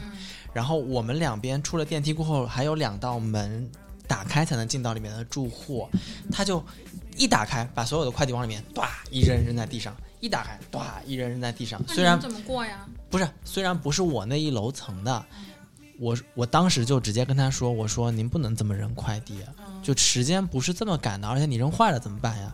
然后他又表示出，他说你住这一层吗？我说我不住，然后他就一脸那种那他妈关你屁事啊，就是，然后我当时就想说算了，就是因为他都送这一栋楼，我们楼上楼下门禁啊啥他都知道，我把我该说的话就说了，然后其他我也就不跟你但如果你要是有一天听让我听见你摔了我的快递摔坏了，那我一定就是直接理赔到，就你这个月的奖金肯定要扣光那种。是的啊，我不来跟你解释。就我我我我我觉得有是有这样的人的，而且这种生气的点是在于，呃，虽然这个事情不关我，但有的时候我我还是会生气，我也不知道嗯为啥。我之前碰到过一个司机，就很讨厌，就是我家门口那那条路不是什么中轴线申遗吗？嗯就是以前咱俩每次打车过那大门洞，以前是让进，然后不让出，现在变成让出不让进。就是所有要我要打车要往里面开的，就必须要从北边天坛公园西门的那个口进，或者是从南边就一个很小的胡同口进。然后呢，但是因为有时候我带电脑，我不得不从家门口打车嘛。然后呢，刚改完这个路的时候，就是大部分司机从就南边儿它那两个小路口很近，就是应该从比如 A、B 两个口，应该从 A 口拐进我家，从 B 口拐呢就拐回主路了，他可能就会再兜很大一圈儿，再从北边进来。然后呢，一开始呢，就有很多司机，他们还是因为就导航很精准嘛，导航会说啊，你从这 A、B 两个口，就很多司机还是能顺利找进来。只不过人家可能会说埋怨一句说，哎呦，这地儿可不好拐。我说可不是嘛，就我还是我，因为我确实觉得他这个改完路不好走了，我就说可不是嘛，我说这个挺麻烦的，我就会说我我说我要不叫我带电脑，我都走到外头去打车，但其实我走到外面大概有一公里左右吧，从我的楼走到最外面能打车的地儿，而且你那个楼主要是晚上走那一道儿，真的是很有点吓人真的很吓人。就现在那些拆迁的楼还在那儿就要死不活的在那儿待着。然后你知道，有一天我遇到一个司机，我看见他在那个 A、B 两个口那儿犹豫，我给他打电话。我想跟他说，你从 A 口走，然后这个这个时候在电话里，他说：“你别给我打电话，别给我打电话，你给我打电话，我导航听不见了。”给我挂了，然后挂了，我心想，哦，不好意思，是就是我我打的不是时候，我应该再早点跟您说。然后呢，果然他就走错了。我心想，你听导航你也没听明白呀。然后绕了很大一圈过来接我，过来接我，然后上车。就你知道他是什么状态吗？一般情况下，他已经看见我人，他会停在我跟前儿。那天他看见我了，我已经要伸手拿开这个车门，他开过了。嗯，假装去那边掉头，再回来又甩了我一下，就是就不想让我开车门，又往前蹭了一下，然后我我就得往前走几步追他的车门。然后我上车，我说您好，我的手机尾号四位，说，他说你这地儿一般司机进得来吗？你就在这儿打车。嗯嗯，我说一般司机怎么进不来呀？我说我今天看您在那儿犹豫，我才要给您打电话。一般司机人都不用我打电话，人就进来了。嗯他说你你这个地儿说能有几能没几个司机能进来吧？我说那您要不都是滴滴，您回去问问您同事吧，嗯很多人都按照导航就能直接进来。他说你那儿还给我打电话，我那儿就听着导航呢。我说您听导航也没听明白，您不还是拐错了吗？你这个都算好的。我说我，好心给您打电话，给您指道，还成我不是了。你这个好歹是他经历了那么一场才抱怨一下，对吧？我那天来方家，我打了个车，我从我们家门口上车，他来接我的路上就停顿了大概两三分钟没往前开，然后我当时在想说，我说他干嘛呢？怎么？就也不堵车，为啥不过来？我刚坐上车，他跟我说：“你这是什么胡同啊？要是特别窄的，我可不开进去。”然后我就跟安妮他们说了嘛，说我一般就直接说能开，不，我不说，我直接跟师傅说，我说导航显示十六分钟能到，我说我是卡着点儿去办事儿的，嗯你要是迟到了，我就投诉你。然后师傅一路没说话我，学习了这句话，下次我也用这句话。默默的开到方家胡同口，就滋啦，直接开到四十六号门口，恨不得都冲进来了，恨不得都冲进来了。然后我就下车了我。觉得这种人真的就欠这些。然后还有一次，就是上周末，我打完球十点，我打了一个车，一阿姨接上我，阿姨就是到了红绿灯，明显可以踩一脚过去，嗯，放慢了车速，往前慢慢开，开到红灯，啪跳过，然后我才发现他右手放在副驾上面，拿起另一个手机是一个抖音视频正在播放，嗯就是也是他想看一会儿。他刚刚在减速的时候，就眼睛一直在瞟那个手机，已经在看了。红灯变绿灯的时候，还在看那个视频，就开的巨慢。我就直接打开手机，滴滴就开始拍录像，我就让他听见了那个录像的声音，嗯，然后他回头，他就回头看了我一眼，他说：“他说你拍什么呢？”我说：“我把你不安全驾驶的这个过程拍下来。嗯我说：“而且我说这不光是对我不负责，对你自己也不太负责。嗯然后，然后他就从那个后照镜里面就这样瞥了我一眼，就就白了个白眼，就把自己手机给合上了。然后过一会儿，又到下一个红绿灯，不，又到下一个红绿灯，他拿起那个手机打了一个语音电话，然后就一路上骂骂咧咧，骂骂咧咧，就说 在那儿接了个活啊，就开始逼逼赖赖走了一路。然后我下车反手就把他给举报了，就反正视频都在手里面，你这个不安全驾驶，嗯这是红线的问题。对不安全驾驶，我有一天吓死我，我的好朋友叫我一起去那个环球影城门口那个城市大道玩，然后我们从就城里开去城市大道，这个司机睡着了在车上，你知道吗？就是我我，因为我们都坐后排，然后呢，一开始你像一般坐家里车，可能我坐后排就不系安全带了，然后那天我就跟我朋友说，我说你把安全带系上。我觉得我说这句话，司机应该能听懂我是什么意思，然后司机都没醒，嗯，就是他一直是这样的状态开车的，哦，那那这样那跟我有一次我吓死然后我嗯。我跟我朋友说，我说你把安全带系上，他说啊不用，我坐后头。我说你系上，他说哦我系。然后我就手机打字，我说这司机快睡着了。然后我朋友从后视镜看他，他说这司机还没醒呢。然后我就跟司跟那个司机说，我就已经提高音了，我说师傅啊怎么了？我说那个我们不着急，我说您慢点开。我说万一您要是累的话，您可以路边歇一会儿。我说我们换车也可以。他说啊没事儿啊，我不困，我不累。我说师傅，我看见了。我说您都快闭眼好几回了。他说没有，不能。我说反正您注意点安全。然后呢，嗯，这个这个，我舅舅有这个毛病，叫嗜睡症，就是他们自己会没有意识的在一些这个过程当中睡着。我遇到过一次，就是那会儿那多吓人啊！那会儿我们还在那个王思营乡啊，那个那个办公的时候，我呢是一直到了他拐进那个小小道的时候，嗯我抬眼看了一眼他那个后照镜，哇，那睡得叫一个香啊，真的简直我都多吓人啊、啊！然后我就赶紧打开手机，又开始录像，就把它录下来。然后，但是我做的做法跟你差不多，我就跟他聊天，因为我们还差两百米就嗯到、到门口了嘛。对我好像记得那一次，对对对，嗯我就赶紧把录像录录嗯录像打开，先拍了一下他睡睡觉的那个样子。嗯，然后我就跟师傅开始聊天，我说师傅前面那个左手要右拐上坡啊，我说不太好找，嗯就一直跟他话很密的聊到了他停下来。然后我下车的时候，但是我跟他说了一嘴，我说师傅，我刚刚看见你睡着了，你要是累，你就在这个厂区里面歇会儿再走。嗯呃，这个你得看，有的人是疲劳驾驶，有的人真的就是有嗜睡症，他不太适合做这个行业，但他自己不知道。很多有嗜睡症的人是不我我也遇到知道的。过睡着的，就是嗯我我的方法直接是别睡呀、师傅快醒醒醒醒，然后然后然后然后他就啊。他他应该是连大夜班了，啊然后他可能是我是最后一班。我说你行吗？我说要不然就是我一路我我一路拍着你，我一路拍着你，咱咱往前走。我觉得这种是生理上的问题，我都不会呃就是很去说人家，因为上次去城市大道那时候我也是，我跟我就跟人聊天儿，我说师傅，我一会儿去城市大道，您看停哪儿好？停就是停那个停车场，还是停那种什么私家车接人的那个位置？就是聊了一路，嗯对，就是这种，他是生理上的，他他不是人傻逼，就我就不不会是人傻逼，一般不会选择在开车睡觉，因为这是一个对自己也没有什么好事儿的地方。嗯，反正我就好像遇到过一次，就是睡觉的师傅。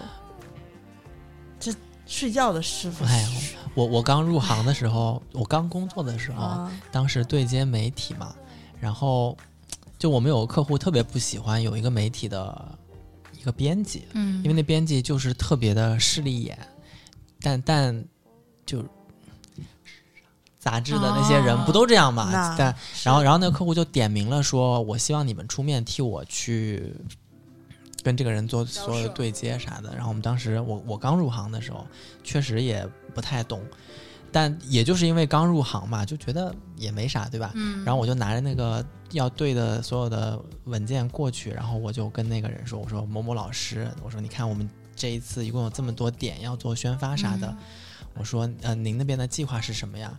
然后他就坐在椅子上，其实他没比我年纪大多少，但是这个行他们那个行业的人不都入行早吗？嗯资历，对，然后他当着所有人的面跟我说了一句话，说：“我是来教你怎么上班的吗？还是来跟你对接工作的？”然后我当时因为什么意思？就是我问他，我说你的计划是什么样子的？我们这哦边有这么这么这么多点，然后他的意思就是那那你不他的意思，会你应该怎么做呀？我不知道呀，我当时肯定不知道呀。他跟我说我是来教你怎么上班的嘛，你这个问题问过来，然后我当时就说我说不然嘞，啊，然后呢？我说不然嘞，我说就是应该你教我呀，我说因为是你们配合我们宣发，我们的点都嗯告诉你们了，那你们咋写，我哪知道你们咋写呀，对吧？啊，然后他也被我问到了，嗯，就是出其不意，对出其不意。魔法打败魔很喜法。欢你，因为因为因因为一般的人被他这么怼了过后，就不会再接话茬了，就会嗯嗯我能嗯嗯，然后再回来自己再琢磨。那不还是不明白吗？就应该问他呀。对，不明白，他最后还是把那个稿子这样甩给你嘛，就显得嗯他好像很拽，很对对对对对，厉害，对对对很有权威。对，然后突然有一个人问他，不然嘞，不然嘞，没事儿，现在现在昔日的各种平面媒体都已经倒闭了，没有什么。这这这当然不是所有的人都这样。我后来认识的很多做新媒体也是这个这个这个嗯这个集团出来的，也也是很很好沟通的年轻人，要很有想法。但我觉得他们那一波人呢，确实是有一些人吧，就是这个样子的。有一波人是我认识了一些那个集团的人呢，而且我当时。嗯嗯反正我刚刚没有说明的，为啥客户不愿意跟他对接，是因为他老是骚扰客户。啊，嗯他们就是有一种优越感，嗯我我之前认识一些这个集团的人呢，他们是。就是他们为什么入行资历早，是因为他们的学历都不是很高，哎，是的，是的，就是可能早早期，就是比如那会儿在北京还不是怎么说呢？就比如有一些，比如是传媒毕业或者什么北电这些毕业的，但是更早有一些是，你知道北京有一学校叫实美，嗯就是实验美术，就有一些是都是职高，是没有考上高中的或者大学的去上嗯，职高和中专。因为很多人是编辑助理出身，对然后他们就当时助理会借个衣服去啥的，嗯没什么文化。嗯对，然后就但是你知道，有的我认识的人，就那个集团的人是这种路子上来，很谦和，人家就觉得我学的比他们不专业，我还不应该就多多学点儿，多多嗯，就是是是你你明白吗？是，就就就因为经历了这个人过后呢，我在某一短很短的时间之内遇到就是正常的人，我都会觉得、哇，这真好，真好呀，这个人好好。职场里面终于遇到了正常的，但嗯。其实大多数人还是很正常的，就是偶尔有一两个吧，是是。这样的，是这样的，嗯。我我可能是年轻的时候变态遇的太多，上岁数了，现在身边比较安静了。哦，我感觉我有年头没有这么在公共场合生过气了，真的是。但但你你那个确实比较极端啊，就是他能够这样大分贝的说四十分钟话，我真的觉得真的。然后他哦，还有一句很生气，他见着警察的时候，警察说你们俩谁先说？他说他先说，他骂的我。我说你有没有常识？谁报警谁先说呀？嗯然后呢，他又在那说说说，他说他跟跟警察复述事儿的时候就说啊、这个人骂我，然后我什么都没说。我说你什么都没说，咱俩能到这儿了啊？那个，我们我们不是有个那个业主群嘛？嗯就我们那楼里面不是也住着一些，神经病。对对对、嗯组个嬉皮啊！对。然后有一天晚上，然后有一天晚上有一个有一个业主，一看就是有点年纪的一个叔叔，他发了一段文字说。啊、不知道是哪位邻居喜欢在半夜的时候放声高歌，嗯我理解您就是有美妙的嗓音，愿意受艺术的熏陶，嗯喜欢在家里面从事文娱的工作，但是您应该选择适当的时间，嗯，就是写的很客气嘛，然后就祝大家好梦，然后，然后。我就我就当时看完这个叔叔，我就想说，嘿，看你还能忍几天。然后结果第二天，这个叔叔的画风就变了，说：“ 操，怎么还在唱啊？不是昨天已经警告过了吗？怎么还在唱啊？”然后艾特楼管，艾特物业，说现在就给我来查是哪一户，哪一户在唱，唱的我神经衰弱。我好好奇哦，好精彩哦，这些邻居。但是关键这个叔叔前一天还是什么，我我我我大家欣赏您好美美貌的 美妙的歌声人。家可能理解错，人觉得你喜欢听，啊，接着就唱给你。我们楼因为这老小区嘛，都是那种叔叔大爷辈儿的，就一过十点，小区都黑了，巨安静，嗯孩子哭都没有。啊，我前两。天家那个小区，就是属于天还热着的时候，就得开着窗户睡觉。每到夜里十一点整，就开始有狗叫，就是那个狗就十一点之前不叫，十一点之后开始叫上班了，啊。然后呢，一听狗还不是那种就是汪汪叫，那种大型狗，就是各种就是有那种嗓子哑。什么声儿都有，应该是野狗，就是有外面的野狗嗯到小区里面来了。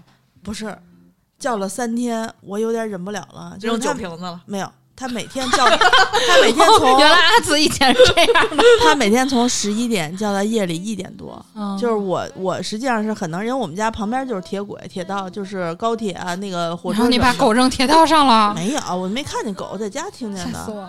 叫了三天之后，我就在我们那个就是疫情的时候拉的那个就是租房的那个群里面，我就问我说：“你们听见狗叫了吗？”因为狗正在叫，嗯，但十一点多。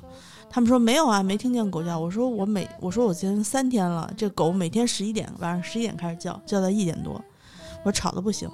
你你们不会是灵异事件吧？不是，然后然后真的这话说出去，狗马上不叫了，狗立刻不叫，就是他们不承认是吧？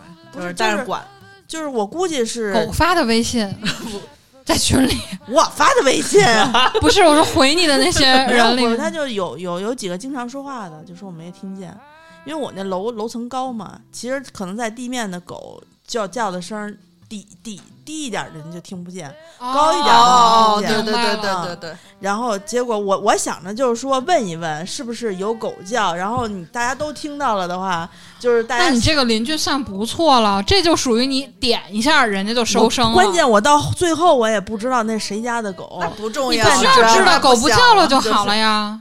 然后然后反正狗后来就不叫了，后来再也没叫我。我操！我说为什么？我跟你说，一般我在外面公共场合遇到的人啊，他可能是这样，就是我遇到一些人，比如随手扔瓶子，他想往垃圾桶扔，他是。你知道特有很多男的特别傻逼，你扔你递过去 要投篮儿，我跟你说，然后呢就就当当掉地下，然后男的哎呀，然后他也没有捡然后好有好几次，就比如什么样的场合呢？就比如以前那种，就是一个院儿里面有好几家餐厅，你知道吗？三里屯老有那种地方，就是有的人扔完垃圾，他掉了，就是啊，我扔了，我扔一次纸没进嘛，然后人就不不管了，然后我过去把这瓶子扔了。然后就会有有男生，哎呦，真不好意思，你看应该我扔的，我说你下次就走近了投吧，就走近了扔，然后呢，但就一般情况下，你这种事儿，你你看人一眼，或者你我以身作则一下，因为我的目的只是希望这个环境干净，我把瓶子扔进来了。你你也可以不过来道歉，你就看见了哦，挺寒碜的，下回我不瞎扔就完了。但我真的很少遇到就是这种，我已经骂傻逼了，然后他过来问我为什么骂他傻逼，我说你都给我问懵了，我怎么回答你？你为什么傻逼呢？哎呀，真是令人生气。真的是没事儿，生气的事儿多得很。然后有一回我在路上看见好多，你知道马路上老会飘那种不知道是装什么东西那种很大的白塑料袋儿，就是很明显在路上。然后我之前经常，比如我这段路看见有一个很大的塑料袋儿，有的时候那塑料袋感觉是朝我过来，就是一直飞飞飞飞飞到我这儿，我会把它捡起来，就走到下一个垃圾桶扔。然后刀哥老不让我捡，他说就很脏啊什么的，就你也不知道这人家装过什么的。我说，但是我就觉得这么大一个塑料袋儿，就你等它在这个马路上消化，你埋土里它都几十年消化不了，在这个马路上得飘很久很久。嗯我说，我觉得能少一个就少一个吧。嗯，我这个我后来刀哥又做了，一个更过分，刀哥说媳妇儿，我在淘宝给你看一礼物，他给我看了一个环卫工人夹子，我说他有去年我说他有有有，我去年本来要买的我去年要买，后来没买。然后我不是去年就是身体力行捡了三个月垃圾嘛，嗯，然后后来，那我可以加入你，不，后来不剪了，为什么？同道不让我剪了，哦 说那是别的法门什么意思？啊，没事儿没事儿，信物，啊塑料袋的传递信息模式不讲了，那个好有一说一啊，就我觉得这一点，我在深圳的时候，呃，我说小区内部啊和小区周边，就是呃每一个呃小区的定点垃圾站点，要么就是直接是一个垃圾房的管理，然后里面有监控啊，然后会有些工作人员；要么就是露天的垃圾的干湿分离桶，他们每天只开放两个时间段去扔湿垃圾，然后在这两个时间段之内是有工作人员在旁边指导你的，嗯，就是物业的人。同时，他们在垃圾台旁边、垃圾桶旁边都设置了洗手的地方，就让你在那边分好了过后，你还能嗯洗个手上去。我觉得这个是，反正我回北京过后啊，北京可能还没有开始实行这个干湿垃圾分离，但嗯但好处呢，我觉得在深圳的时候，你看它这个垃圾桶的周围很少弄脏，或者是嗯大家不会认为这就是一个垃圾区，所以它脏是应该的。嗯，但北京，你凡凡是发现有一些大型的让你去放那些垃圾的地方，总有边边上上一些哩哩啦啦出来的东西。就这个，我觉得可能跟北京更大，或者是管理上面我跟。你说，我爸他们胡同实行干湿垃圾分离，但你知道有素质人和没素质人差在哪儿吗？所有湿垃圾，我爸会装在一个干净的袋儿里扔。嗯，然后呢，他们胡同里有一个人，啊、湿垃圾从袋儿里拿出个这么长鱼刺儿，拉了这汤儿，直接扔桶里。哦，哎，那这个是规定不一样。在深圳有两种啊，如果你用的是不可降解的塑料袋，你要直接把湿垃圾倒在那个泔水桶里面。嗯，但如果你用的是可降解的垃圾袋，就是你是可以直接把那个垃圾袋的湿垃圾倒呃对我爸那个是可降解垃圾袋我们我们小区的湿垃圾要求就是塑料袋儿和垃圾分离，对就是嗯早上起来他把那个桶就是打开盖儿朝着你放着，对我们那个是居委会会发就是啊你你用居委会发的这个袋儿是可以带着袋儿扔在里面的。然后然后我们每个路过的时候就把自己的湿垃圾倒进去，然后把那个塑料袋儿扔在旁边边儿上啊。然后我们那个小区的那个啊那个那个叔叔特好，就是他他看到了，他就会把你的垃圾拿过来，他哦帮你扔啊。嗯，深圳也有，就是有的时候会帮你分东西啥的。然后有社区的垃圾站旁边有人等我，但是不是在帮我扔垃 圾。对等着捡你的 我我垃圾是我是我们屋，我是我们社区的那种，就是塑料瓶儿大户，就已经有不止一两个叔叔，就比如我认识瓶和高级的叔叔，纸箱，就比如我认识的叔叔会跟我说，哎，悠儿最近有没有那个喝完水的瓶子给叔叔搁那儿，我就搁那儿了。然后过两天会有不认识的叔叔说，哎，听说您老有那个塑料瓶子 一传十，十传百，然后就是以前我们院儿收垃圾的一对儿夫妻，他们会等我扔完，我走走一段儿，然后他们再过来翻，就我都能听见。现在就是叔叔阿姨就站那儿，就是等着我上班点儿，我出去，哎，来扔垃圾来，快快快给我。哦，是我说啊，我说我这里面就是有的有的，比如里面有猫砂是我觉得很脏的东西，他说都不要了吧。哦，我说这里面有很脏的东西，我自己扔吧。他没事，你给我给我给我。嗯然后呢，就是全部把我的垃圾全拿走，然后他们会细分哪些能要，哪些就是是关键他们来说那些关键，如果你提前把那些瓶子都分出来的话，他们还是要再翻一遍你的垃圾。对有时候真的很尴尬。我遇到一次，那个叔叔太热情了，大早上六点多，我出门去给我妈挂号去，他就跟我抢我手上这袋垃圾。嗯我觉得手上这袋垃圾呢，有那个就是我那个就是是卫生用品，嗯，懂了懂了。对，然后呢就不想给我向自己扔，他然后们完全不 care。对，然后他们就啊，我俩在那儿抢了半天，怎么？哎，最后我真的抢不过，劲儿好大，算了，我就对我之前有一个纸箱的，纸箱子里面我 放了很多，就是那个厕所的垃圾箱，比如嗯扔了很多纸的那一袋儿垃圾袋儿，然后就是我买猫箱，因为呃买猫砂的那个那个牌子比较好嘛，那个牌子都会给很好的箱子，而且那个箱子永远都不会被快递员弄破什么的。嗯然后我每差不多每个月买完猫砂，我就会差就是空出来一个那个大箱子，猫砂箱子。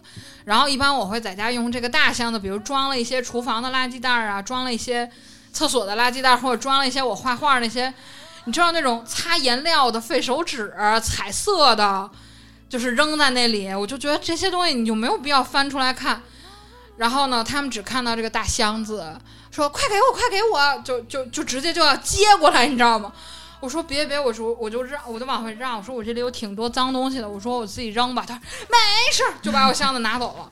哎呀，我跟你我说讲，真的很丢脸，就如果这里面有一个坏人，对，翻一下，他就完全知道我每天生活在干嘛，就就很就没有办法。所以我就买了那个，就是快递上能抹一抹就把那个名字给抹掉的那种？我都撕，我都直接撕，我不相信抹的那个。嗯我撕很碎，抹了那个，就是它就变成一张白纸了。它是那个，因为它是热那个那个叫啊，什么？喷酒精可以，对，喷酒精的那种。我我每次就拿旁边拿把刀把它唰唰唰啊，我也是那样啊。但你撕然掉了过后，那个纸还是得要扔掉呀。扔到别的垃圾袋里头，他们不会松，不会翻那种破破的那种垃圾袋。哦不是，我是那种毁容式，就是剪刀戳戳戳戳到它拼不出来字儿的经常换我的垃圾袋的种类。我本来夜里去扔垃圾，我本来是那种，我已经不能躲那两个人，更就没有什么时间段了。以前我是，就是比如回回家，下班回家拿完垃圾回去倒一趟，可能我去小卖部买个冰棍儿再回家。然后呢，他们就发现我是每天下班回家扔垃圾，就下班堵我。后来我改成早上，因为有一次我姑跟我说晚上扔垃圾不好，你要早上扔垃圾。我改成早上下班的时候带下去，然后他们又改成了下班就是上班的时候时间点儿堵我。我想说，就这个小区里就没有别的人喝桶装水了吗？就人家可能都留着卖瓶儿。啊，哎，你你你没有那种吗？就是送水上门的那个吗？没有。喝桶装水那确实挺麻烦的，干脆你自己留。我一般就是这种呃四自己卖四点 五对那个整箱断断了那些老头老太太想念想，就是以后我自己拿出拿出去卖。嗯，其实卖不了多少钱嗯。那天我妈刚卖了一次废品，她在我们家地下室攒了半年，因为她有两两大厚厚的那个两包报纸，报纸它沉啊。我妈就想说，既然要卖这报纸，只有这两包报纸的话，收废品的不肯上来，就再攒一点别的吧，一块儿卖了。然后就开始了慢慢的攒纸箱子的这个路。嗯最后快卖之前，我是为什么要卖？我妈说已经进插不进脚去了，就那个箱子在地上堆的特别混乱。我说妈，以后别攒了。妈说不就这一次吗？最后最后多少个瓶子，多少个纸箱子，再加两沓报纸，卖完了。我问我妈，我说多少钱？我妈说五十。那挺多的不错呀。我说我妈我我说你还以后还攒吗？妈说不攒了。嗯，不是它占地儿啊。啊！对啊，我就是因为占地儿，所以我不会在家里囤很久。我一般就比如这一桶喝完我就扔下去了。我一般就是直接把瓶儿什么的都，以前会塞到一个箱子里，攒满了再往下扔。后来我也烦了，就每天就扔呗。每次就有就直接往那干垃圾袋里一放。嗯，有的时候高兴了呢，我走到那个楼下，我那袋子里脏东西不多的话，我就会把那瓶儿掏出来扔在旁边儿，然后把嗯垃圾扔进去。我有一次干的最逗的事儿是我在家收拾我家的东西，它有特别多白的那种塑料袋儿，我就各种塑料袋儿我都放这么大一个包里，最后我拎着巨大的一个垃圾袋儿下去了，轻飘飘的就扔进去了。我刚一转身儿。就就飘过来一个老头儿，我就听见哗啦哗啦翻的响，然后一边翻一边说什么都没有，我有一次拎着就是咱们这个录音的机器，它不是有一盒吗？然后我拎着去打车，从我们家我们家单元门就在离垃圾桶比较就倒着第二个单元门，差不多挺远的。我拎下楼，远远的我就觉得那老太太噌就看着过来了，她没过来，因为我就是不跟他们说话，从来就是不也不打招呼那种。然后我快走到那儿，他说我来吧，我来吧。我心说你来干什么呀？啊然后他说你这要扔，我说我这里有东西，然后他都要接手，就我们俩已经手已经只有一个手，了已经。马上他就要拎上我那个袋儿了。我当时就说你干嘛呀？然后我就害怕。然后后来我就每次扔的时候都是晚上，就我一般晚上回家以后九点多遛完，就是下去会遛弯儿遛狗的时候，然后就他们晚上一般就也看不见，也就不在外头翻了。他第二天早上他翻，让我再拿下去。所以你就你就是如果我在那个小区大妈的嘴里，你经过的时候，他们嘴里的你就已经身败名裂了。对我应该 就是是，什么都没有。所以如果我要是只交十五年退休金就退休的话，可能晚年我也得去捡瓶子。哎呦，怎么突然说 说起这些伤心事儿，因为我就在想，这些这些人都，就我家这些老头老太太都住在二环里，你就他就是乐趣，也未必是真的。多脏呀！我真的是不理解，嗯，你比收入呢？能有多少？这这点收入能买买回我的自尊吗？在垃圾箱门口，在迪拜乞讨是犯法的，但是你知道一个乞丐是，合法的。但是如果呃你知道一个乞丐在迪拜一年能赚多少钱吗？猜猜，是不是又可以让我难以想象算了器了？计算呃，这个数字不足以让你动到计算器，那可能就几十万吧，四百五十万一年。五十美元吧。因为因为迪拜那边确实说什么路人啊或者周围的人出手会比较阔绰一些。原来我朋友他们这不就跟苏州是一样的吗？然后我买个别墅啊，对我对我对迪拜阿布扎比的印象就停留在我有一个好朋友，他以前在阿联酋航空工作，就是一直驻扎在阿布扎比。然后他说他们有一次去给一个什么客户送什么，就是类似于像咱们中秋节送礼品上门拜访，然后客户给了他们几个金金的门把手，就是不好意思我没有换现金，就是因为他们长得都是中国女孩的样子嘛，就是我也我也不知道你们就是换钱方不方便。他说你拿这个黄金去吧，就是比较流好流通。然后说正好我家装修，然后呢就随便拿了几个二十四 K 纯金的那种门把手。然后我我我的朋友和他的姐妹们就拿着门把手，这什么东西？然后出门就看见他的那个门把手全都是金的。后来他们就去兑换这个门把手，然后好像很值钱，嗯，好几万吧。这不就跟沈眉庄抓了一把金瓜子儿给对，就是这样，就是这样。对，我那天还看到，我那天还看到抖音上说，为什么梅姐姐给这个金瓜子儿很厉害？就是说，好像他们那个时候只能流通银元，就是银的一定银子，就是不是身份不贵重是不能流通黄金的。然后呢，所以梅姐姐给的那个就是金瓜子儿，可能要比给她三锭银子还要对他那个金瓜子儿是有使用身份的对。嗯啊。梅姐姐给的金瓜子儿是实心的金瓜子哇哦！哇哦，很很厉害的那一把我之，前还在六福看见有卖金瓜子儿。那是应该注胶的吧？那是空心的，应该就是一个空哇塞，心的一那。十斤金瓜子儿一把也不老少，它很重的，挺所以所以苏培盛拿到那个双手这样接。，对对对！就所以那那一把那一把不少，因为你看他桌子上其实就那么一小兜嘛，他能够拿出一撮来给下人，其实是很大的一笔钱。哇，苏培盛还是值。而且梅姐姐就是属于属于那种不出手则已，出手一定是好东西。对对对对，嗯，所以她挺喜欢。对对对对对，嗯，我觉得生气呢这件事情呢，就是大家呃生活当中肯定就是时常会遇到这个事情，再加上呃，我觉得进、哦对，然后嗯我我再插一句，那天我我发了一个朋友圈，我说我每次吵完架以后都感觉自己发挥不好，然后还有几个有好几个咱们的听众说。我也是，我每一次都觉得自己上一次、下一次能发挥的更好，然而没有。然后还有人教我说，你应该复盘，就是你回家认真想，你这一次哪儿为什么嘴没跟上，是不是被外界影响啊，还是说触动你哪里你嘴没跟上？他说你下一次要就是规避这些问题，你就能越战越勇。我说好的，学习了。嗯，我曾经有过几次，就属于那种一击毙命，直接戳别人痛处的点，但是后来想想是挺危险的，为什么就因为现在我好想学习这样的？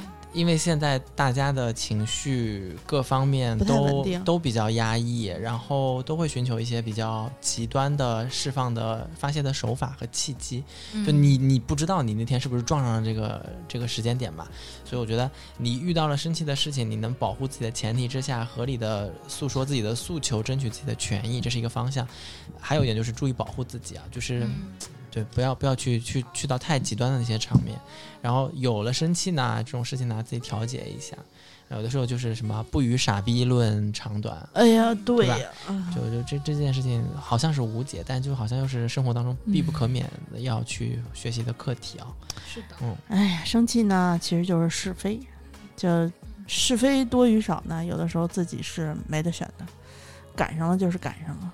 嗯，嗯嗯我那天还跟一个朋友聊起说，他说啊，那谁谁谁就是命好。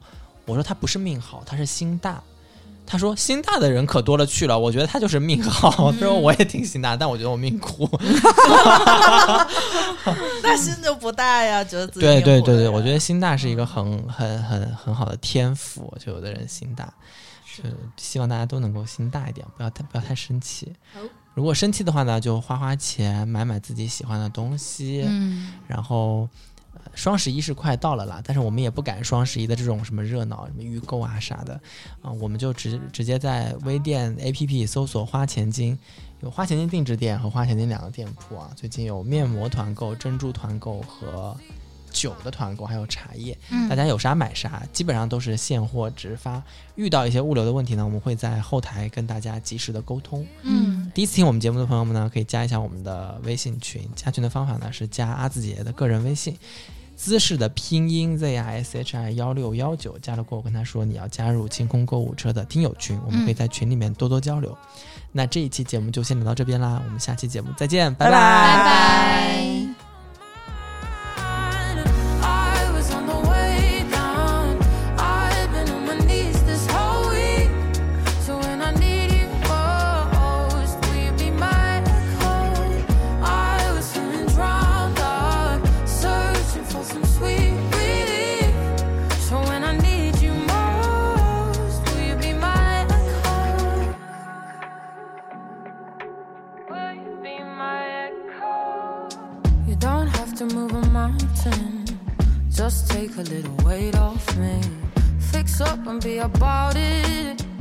my love is not a one way street. They say distance can make the heart grow fonder, but for you.